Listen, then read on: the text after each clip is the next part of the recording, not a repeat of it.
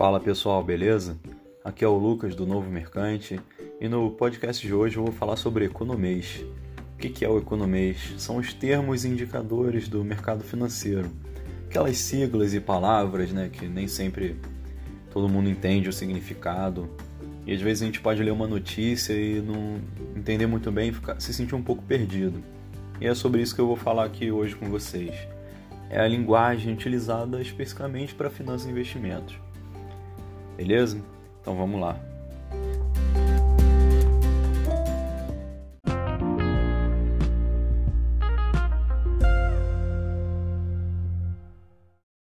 Então vamos começar pela linguajar da renda fixa. É muito comum sair nos jornais reportagens como mercado aposta em redução da Selic, nova redução da Selic entra de vez no radar do mercado. E o que isso significa?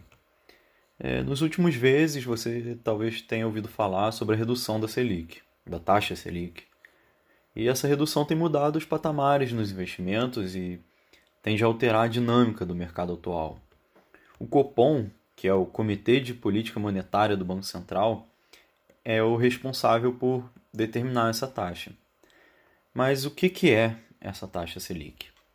A taxa Selic é a taxa básica de juros da economia brasileira e é tomada como referência por diversos agentes econômicos.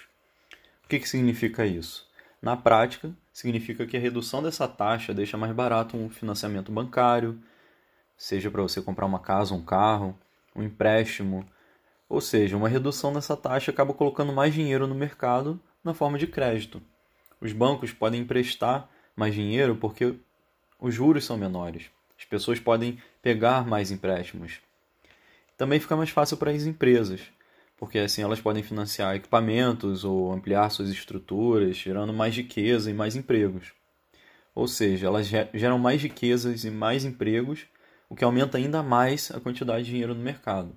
Ou seja, além de aumentar a quantidade de crédito oferecida no mercado através dos bancos, o fato das empresas poderem investir mais em si próprias também aumenta a quantidade de dinheiro, tanto porque elas conseguem produzir mais e também porque elas geram mais empregos e as pessoas têm mais dinheiro, certo?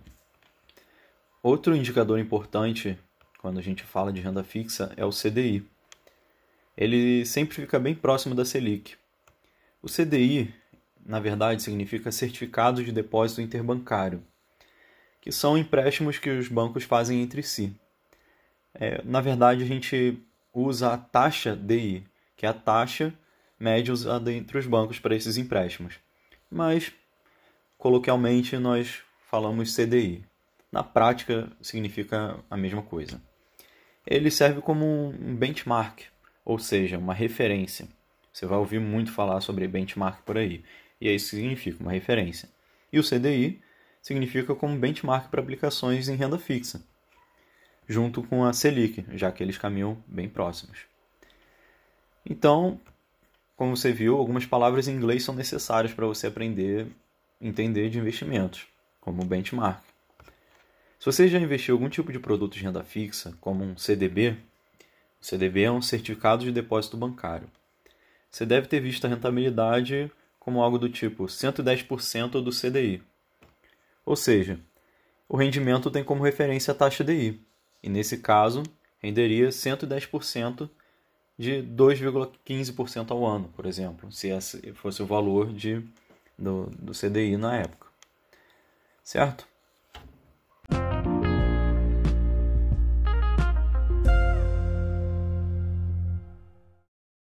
No exemplo que eu dei, eu falei de um CDB que rende 110% do CDI. Isso significa que ele é um investimento pós-fixado. Vamos ver o que isso significa. Quando a gente fala de renda fixa, a gente sempre vai ouvir falar em pós-fixado e pré-fixado. O investimento pós-fixado é um investimento que tem uma taxa pós-fixada.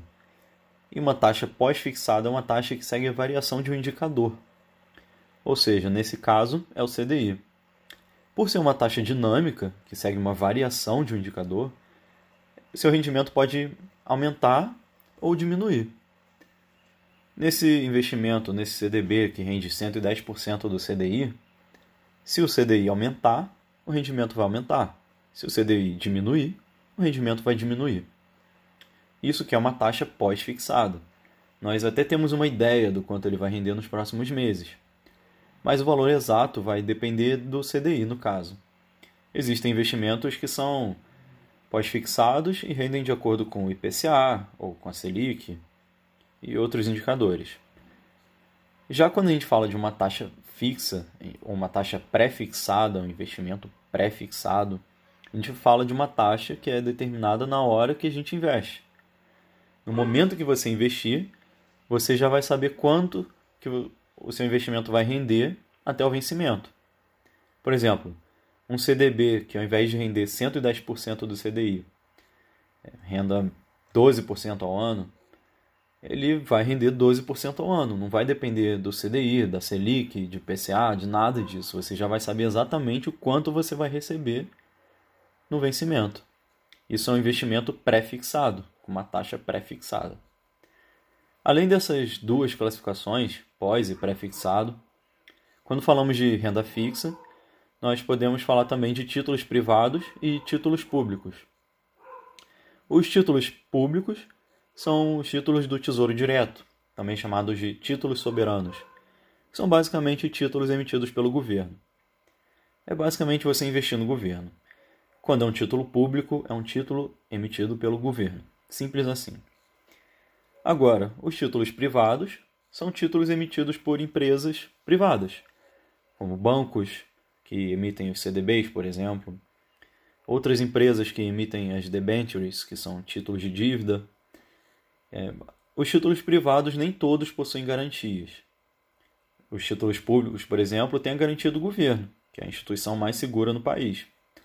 Os títulos privados, no caso dos bancos, têm a garantia do FGC, que é o Fundo Garantidor de Crédito. Mas uma empresa que emite uma debenture, por exemplo, não oferece essa mesma garantia. É muito importante ter isso em mente.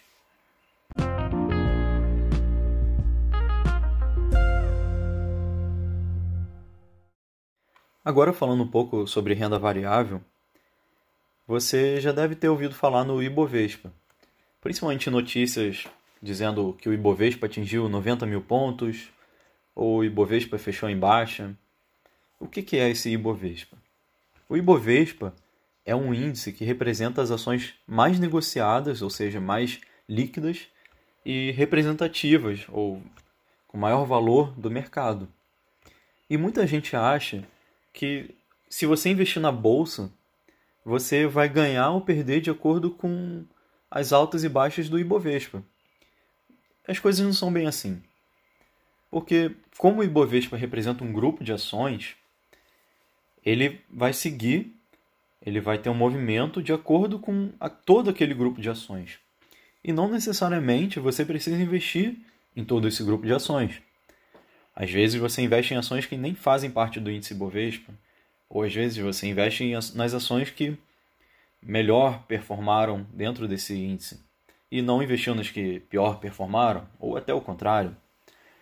Então, a não ser que você invista no ETF BOVA11, você não necessariamente vai ter a mesma performance do Ibovespa, que é o índice Ibovespa. ETF BOVA 11. Você não sabe o que significa isso? Um ETF é um fundo de investimento negociado na bolsa de valores. O BOVA 11 é um ETF que replica o Ibovespa.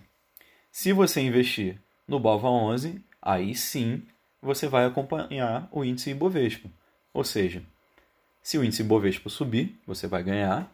E se o índice Ibovespa descer, você vai perder. Na bolsa de valores, a antiga Bovespa, chamada hoje em dia de B3, é onde são negociados ativos como ações de empresas, títulos de renda fixa, fundos de investimento imobiliários, opções, commodities, mercado futuro, entre outros. E para ter acesso a esse tipo de negociação na bolsa, você precisa se cadastrar em uma corretora de valores. As corretoras de valores, por sua vez, são empresas que intermediam a compra e venda de valores mobiliários, como títulos, ações, fundos de investimentos imobiliários.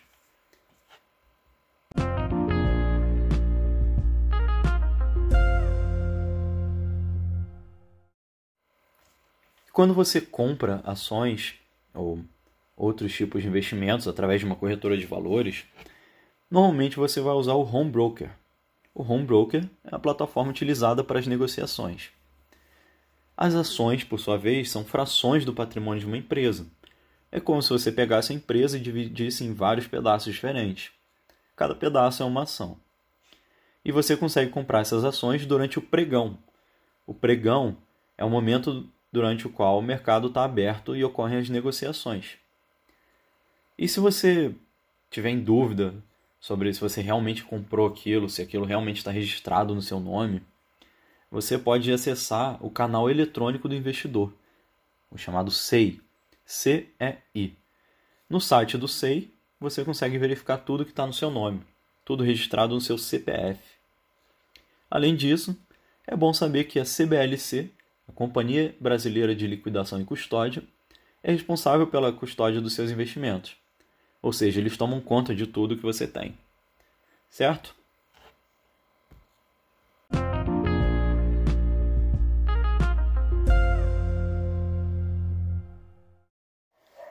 Agora vamos falar um pouco sobre inflação. Você sabe qual é a inflação que mais influencia na sua vida? Quanto você perde de poder de compra cada ano? Porque a inflação é basicamente isso: é a desvalorização do seu dinheiro. Isso significa que se você tem 100 reais hoje, daqui a um ano você não vai conseguir comprar as mesmas coisas com esses 100 reais. Você vai comprar menos coisas. E é por isso que é importante você entender a inflação para poder se proteger. É importante, por exemplo, saber que existe um jogo de marketing para você não perceber que está pagando mais caro pelo mesmo produto. Por exemplo, aquela barra de chocolate que antes vinha com 200 gramas e cada dia que passa vem com menos, 190, 180, 150, até o dia que você compra pelos mesmos 5 reais uma barra com metade da quantidade de chocolate que vinha antes. Ou latas de refrigerante menores, vários produtos que vêm com menos quantidade pelo mesmo preço. A inflação é mascarada para você achar que está pagando a mesma coisa pelo mesmo produto. Apesar de ser obrigatório mostrar a redução do peso, muita gente não percebe.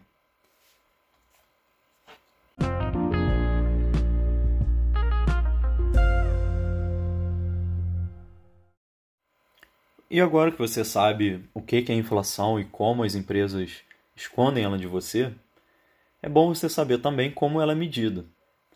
Nós temos basicamente quatro indicadores que são mais importantes, sendo que dois deles são os mais usados. Temos o IPCA, o IGPM, o INPC e o INCC. Eu vou falar sobre cada um deles. Começando pelo IPCA. O IPCA é o mais falado, é o mais famoso e é a inflação oficial do Brasil. Ele mede a inflação do dia a dia. Ele considera moradia, alimentação, saúde, combustível, remédios, tudo isso que a gente usa ao decorrer de um dia ou de um mês. E leva em conta famílias com renda de 1 a 40 salários mínimos.